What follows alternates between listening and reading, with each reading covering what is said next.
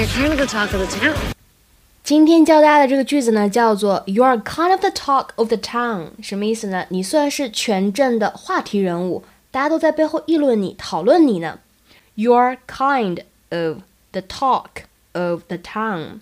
You are kind of the talk of the town. 你算是全镇的话题人物。 在日常生活当中呢，其实这里的 town 这样一个地点可以换一换，比如说 the talk of the school 就是指学校的风云人物，或者我们可以说 the talk of the company 可以指公司的红人儿，对不对？那么都是可以使用这样的句型来表达的。